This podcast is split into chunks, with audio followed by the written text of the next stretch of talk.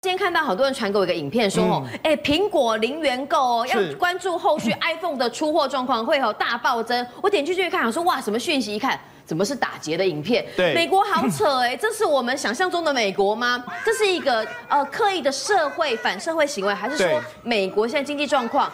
平民活不下去了，连买东西都买不起，得要用抢的吗？没错，在苹在台湾的话，苹果一台要四五万块，但是在美国来说的话，哎，不好意思，年轻人的话零元就可以拿到，为什么？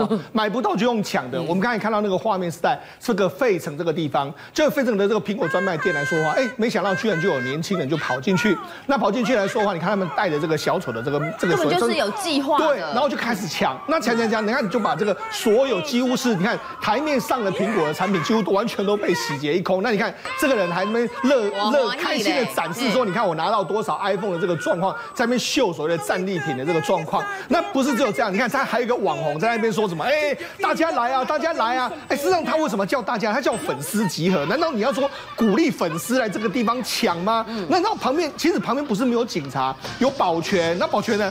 他可能看到人这么这么多，那怎么办呢？他只好在旁边的用录影下，因为他现在只能够先收集证据，他也不敢，因为。他自他人少，他也不敢跟这些算是这个抢徒这边互相的对抗的一个状况。那你就他，虽然他只能够这样做，那当然呼呼叫警察的时候，警察当然也是已经他们这些歹徒都已经一哄而散的一个状况。那你要知道这个画面来说的话，真的震撼美国。没想到美国现在治安已经败坏成这个样子。那你知道，身上连伊隆马斯克他都感叹说，因为这些很多人呢就戴着面具嘛，就说你看，都美国即将成为一个小丑国啊！哈，然后他说为什么这样说？因为说真的。最近一段时间，美国的各大城市，我们看，我们现在看到的是费城，对不对？前一阵子可能我们媒我们媒体有报道过，旧金山也是这样，甚至连洛杉矶也是这样，各个美国的大城市都是这样，甚至还有大妈公然抢劫，没有人理。那这三个，你看三个大妈，哎，光天化日之下，哎，不是晚上，对对，而且你看他们动作还很慢哦，你要来抓都没有问题啊，对，他们就动作慢慢，然后还把东西，这不买是抢来的，对，没结账啊。这种大妈来说，说真的，你警察要抓还不还不容易吗？而且现场已经有很多警报了，警报嗡嗡嗡嗡嗡，就是他们三个抽东西，然后但是他们三个也是不急不徐，然后东西慢慢塞。你看他们其实也没有很惊慌，反正就塞塞塞，尽量塞的。那甚至我们来讲，还有在加州的这个另外一个 YSL，哎，不止抢 iPhone，不止抢这个大卖场，像连 YSL 精品也是这样。你看这一堆年轻人就跑进去，跑进去，对，就抢，而且抢的时候，你看他们每一个人都抱着一大堆可能衣服啦、鞋子啦、包包这样，你看就这样跑出来，那直接他们一口气偷走多少？当地他们就说哦，三十万美金的这个商品就被这些年轻人这样洗劫一空的这个情形了。那还不是只有这样，我们知道事实上。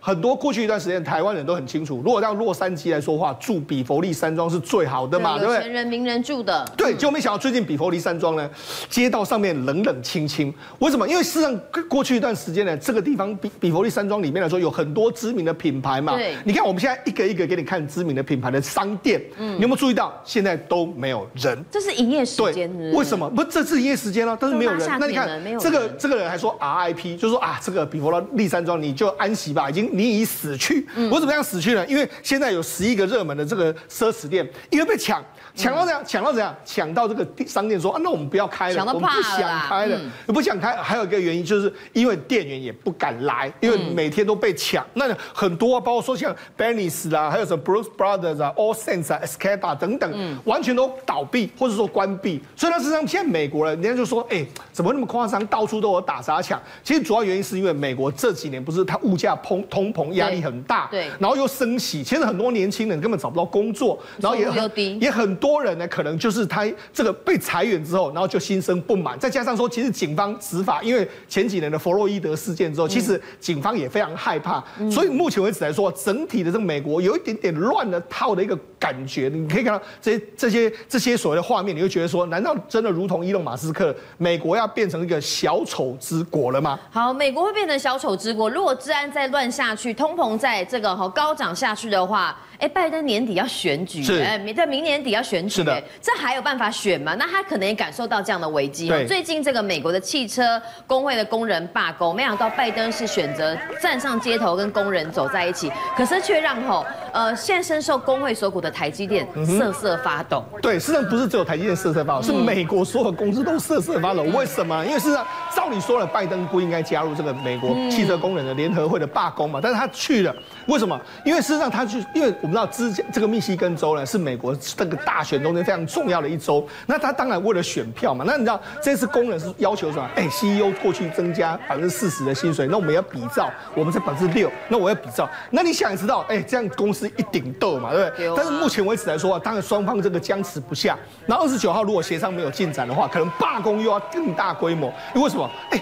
拜登拢开了关机饼啊，工会当然是有恃无恐的一个局面嘛。那我如果接下来罢工的话，可能这个高获利的，譬如说皮卡或者休闲组装车的修理车的组装车厂，也可能会真的罢工。嗯，所以对美国的这个汽车来说呢，会是一个非常大的这个打击。那我就讲。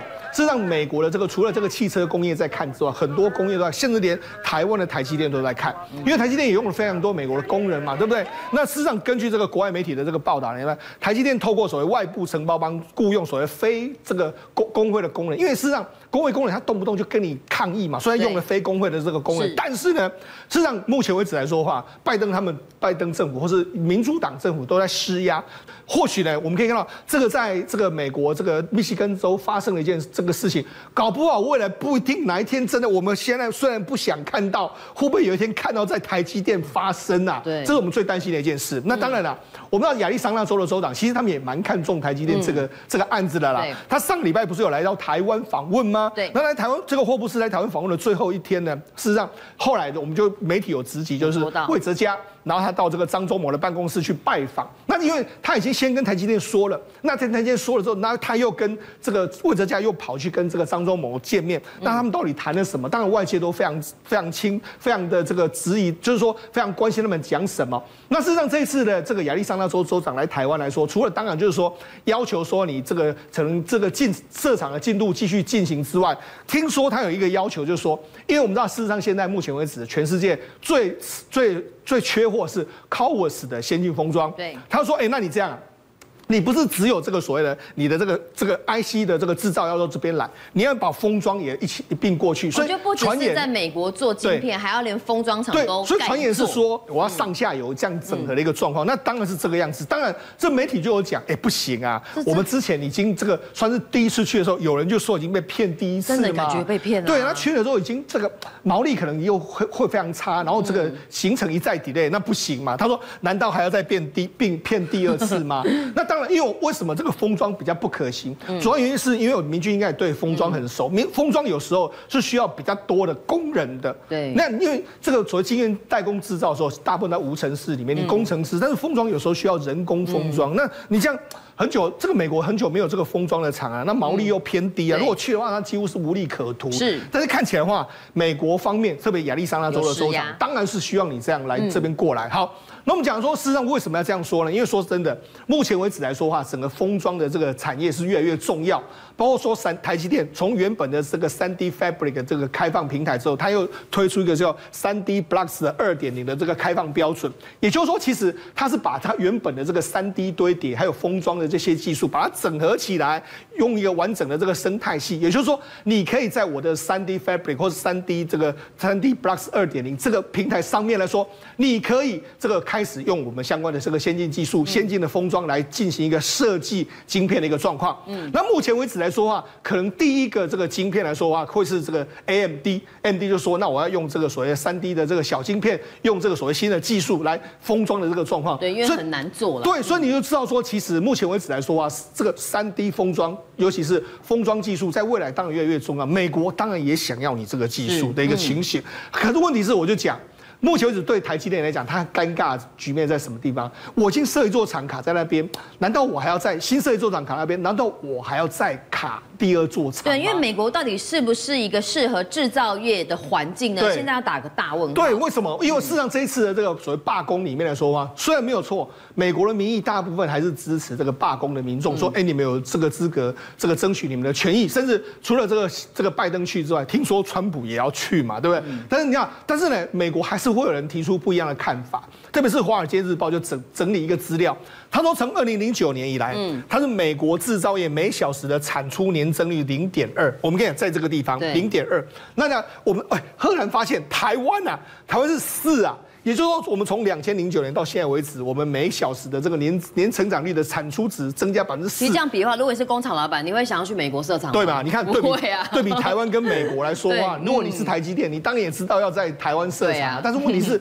你有来自一些政治的压力，逼得你不得不去。你看美国州亚利桑那州的州长都亲自来了，对不对？拜登也都去减产，那当然就是给你施压的一个状况。但是呢，我我就讲，事实上我们就才在说，之前张忠谋就说，在美国生产绝对是划不来的。对，那你想说为什么张忠谋会这样说？第一个。张忠谋当然，他以前在美国的时候，在通用德仪的工作过，所以他很了解。